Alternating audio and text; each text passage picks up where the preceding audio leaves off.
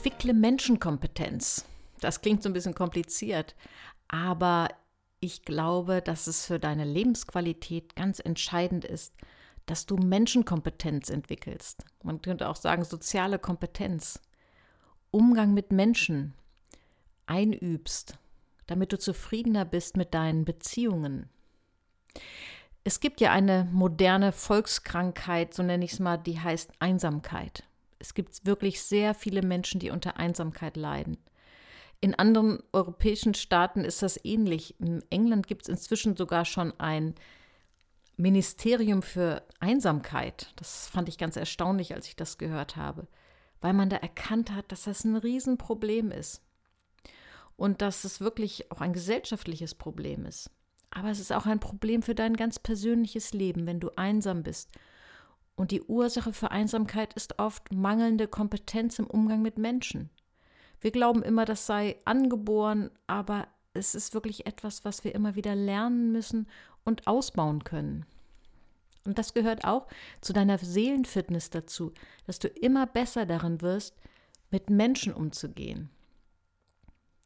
Wir leben ja auch in einer, einer, Zeit, in der die Individualität sehr stark betont wird, auch in Therapien. Es geht immer darum, dass der Einzelne sich entfaltet, entwickelt. Und in Therapien geht es auch oft um das Thema Abgrenzung. Man findet auch viele Bücher zu diesem Thema, Nein sagen. Aber das ist nur die eine Seite der Medaille. Es geht natürlich auch darum, dass wir uns abgrenzen, aber es geht auch genauso darum, dass wir in Beziehung treten. Dass wir wirklich ja, uns öffnen für andere und kompetent werden darin, wie wir mit anderen umgehen. Und da ist eine ganz grundlegende Fähigkeit, die du brauchst, wenn du mit Menschen umgehen möchtest, ist die Empathie. Empathie hat viele Facetten. Und Empathie ist im Grunde genommen, man könnte auch sagen, so ein bisschen der Kit unserer Gesellschaft. Ohne Empathie, ohne Mitfühlen würde unsere Gesellschaft zerbröseln, würde jeder nur an sich denken. Und Empathie hat ganz viele unterschiedliche Facetten. Der Psychiatrieprofessor Daniel Siegel, den ich schon an anderer Stelle schon mal erwähnt habe, an der Stelle, als es um das Ja- und Nein-Gehirn ging, der spricht vom Empathie-Diamanten. Was meint er damit? Er meint damit, dass, de, dass Empathie ist wie ein Diamant mit unterschiedlichen Flächen, ja, unterschiedlichen Seiten, die alle wichtig sind, die alle wertvoll sind. Zum Beispiel gehört zur Empathie einmal die Perspektive des anderen einzunehmen, also aus seinen Augen zu sehen. Es bedeutet auch, sich einzustimmen auf den anderen, sich so ein bisschen von seinem Gefühl auch anstecken zu lassen. Es bedeutet auch, die sogenannte kognitive Empathie, es bedeutet auch zu verstehen, zu überlegen, warum jemand was tut oder warum jemand wie fühlt. Und auch ein Stück weit mitleiden und mitfreuen sind auch Seiten von Empathie. Und das gilt es immer wieder zu entwickeln. Und jetzt kommt vielleicht die Frage, vielleicht hast du die Frage, hat das denn auch Grenzen? Ja, das hat natürlich auch Grenzen, weil Empathie ist eigentlich etwas, wo man sagen könnte, das ist wie so ein Hineinschwingen in das Fühlen jemand, von jemand anders und auch ein wieder hinausschwingen. Also Probleme bekommen wir, wenn wir entweder gar nicht hineinschwingen, wie auf so einer Schaukel in die eine Richtung schwingen, oder wenn wir reinschwingen und nicht wieder zurückschwingen. Also ich stelle mir Empathie immer vor, wie als würde ich auf einer Schaukel sitzen und würde reinschwingen, rein und wieder auch zurück. Also ich fühle mit dem anderen mit und dann darf ich mich aber auch wieder rausnehmen und wieder bei mir sein. Also richtig verstanden kann Empathie natürlich nicht zu viel sein, es sei denn, ich schwinge gefühlsmäßig rein mit jemand und bleibe drin hängen. Dann verliere ich mich selbst und da ist dann so die Grenze von guter Empathie. Spannend ist, dass wohl Empathie in uns Menschen angelegt ist. Es gibt einen, auch, auch in dem Buch von Daniel Siegel ist das beschrieben, einen Versuch. Da hat man einen Forscher und ein 18 Monate altes Kleinkind zusammengebracht. Und nachdem die beiden so ein bisschen miteinander vertraut gemacht wurden, hat man folgendes Experiment gemacht. Der Forscher hat einen Gegenstand, ein Spielzeug gehabt und hat den so wie versehentlich fallen lassen. Was macht das 18 Monate alte Kind? Das 18 Monate alte Kind robbt hin oder läuft hin und nimmt es und gibt es dem Forscher. Wenn dann aber in einem zweiten Schritt der Forscher das Kind anschaut und mit Absicht den Gegenstand runterwirft, dann lässt das Kind den Gegenstand liegen. Das heißt, schon ein 18 Monate altes Kind kann unterscheiden, ob jemand gerade Hilfe braucht, dann hebt es den Gegenstand auf, oder mit Absicht etwas runterwirft, dann lässt es es liegen. Ist das nicht erstaunlich? Ich finde das total faszinierend und wieder mal ein Hinweis darauf, dass wirklich Empathie in uns Menschen wie ein Keim angelegt ist. Dasselbe Experiment mit Schimpansen ging dann ganz anders aus. Schimpansen haben dann zwar mal so zufällig das Ding aufgehoben oder auch nicht, aber nicht so gezielt wie die Menschenkinder.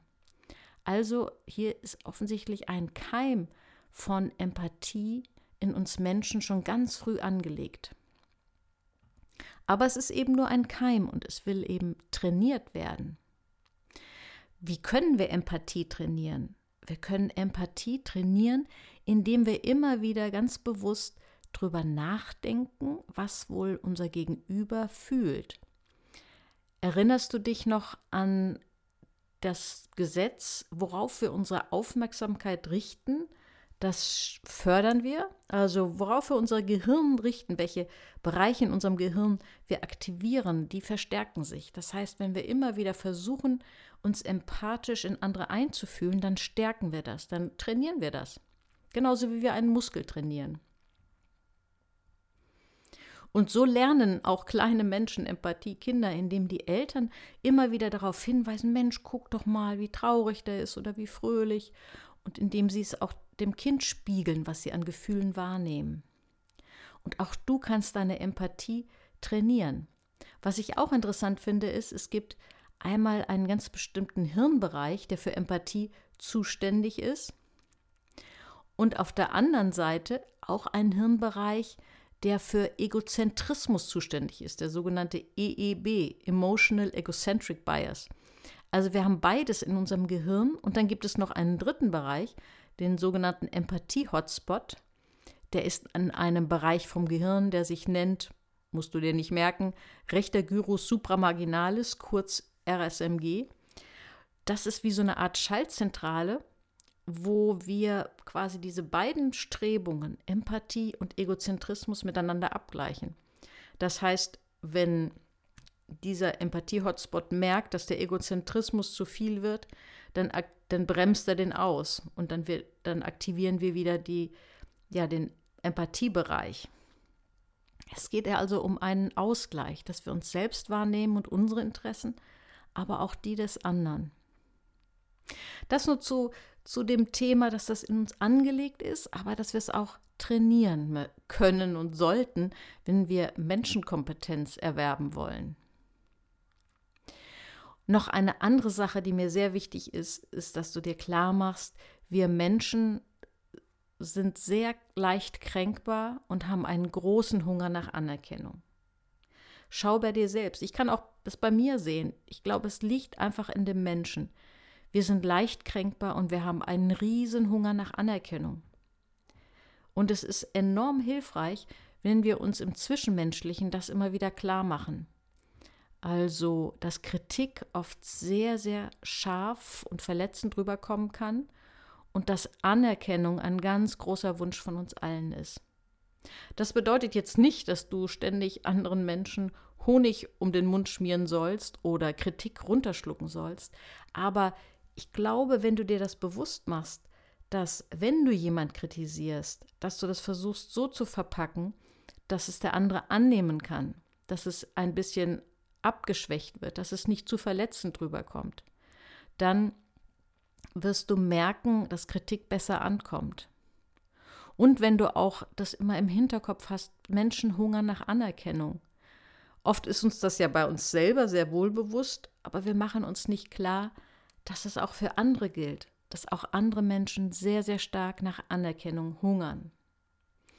Nochmal zur Sache mit dem äh, Kritik und wie man Kritik verpasst. Stell dir vor, du hast eigentlich mit deinem Partner, deiner Partnerin einen schönen Abend geplant. Ihr habt euch vorgenommen, was weiß ich, am Sonntagabend oder am Samstagabend wollen wir mal Zeit für uns haben, ähm, was Schönes zusammen machen.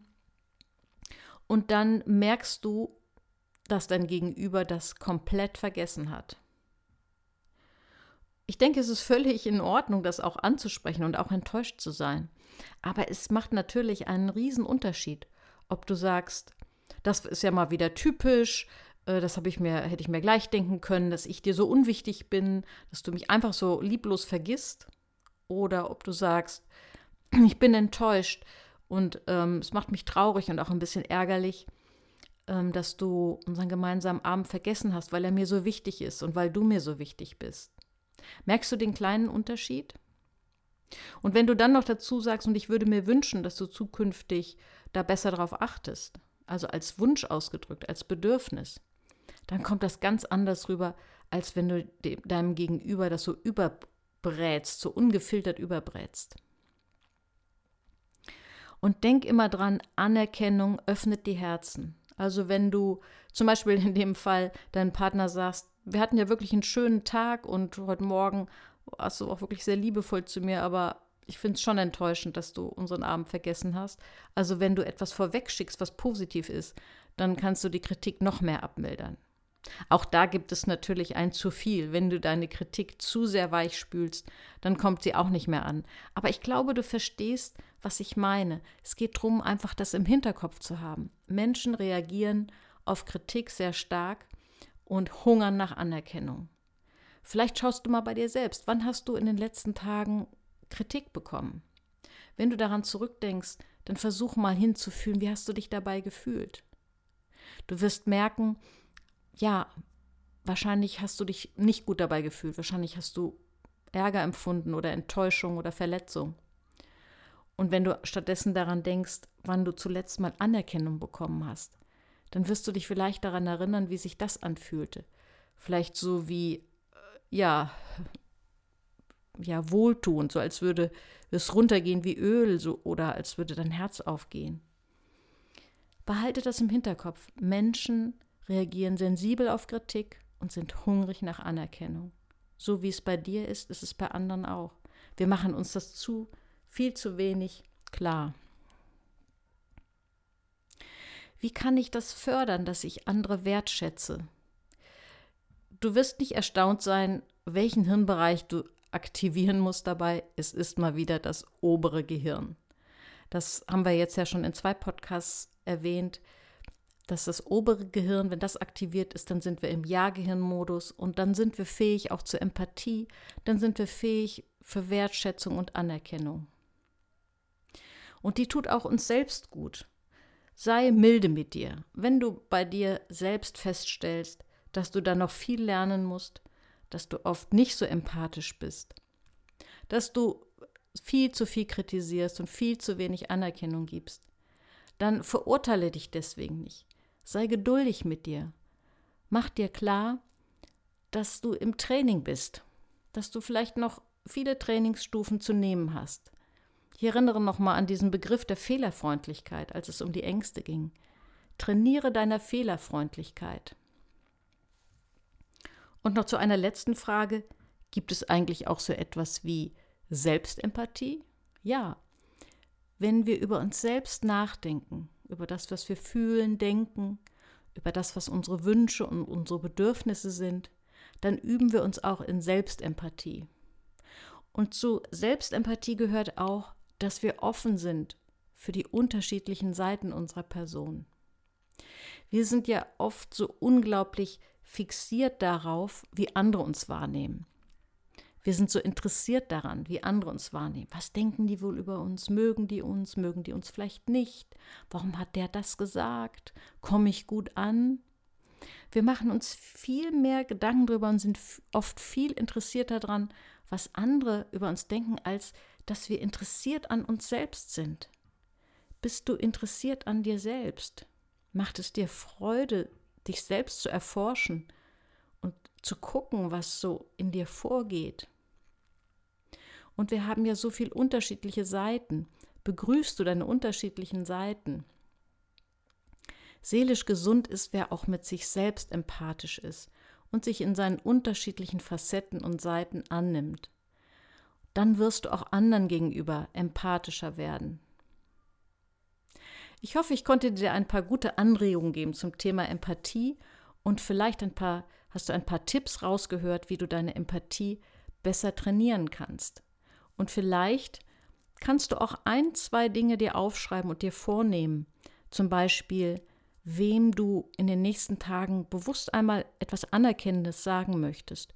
Oder vielleicht liegt es an, irgend, sich mit irgendjemand auseinandersetzen, an, eine Kritik zu äußern.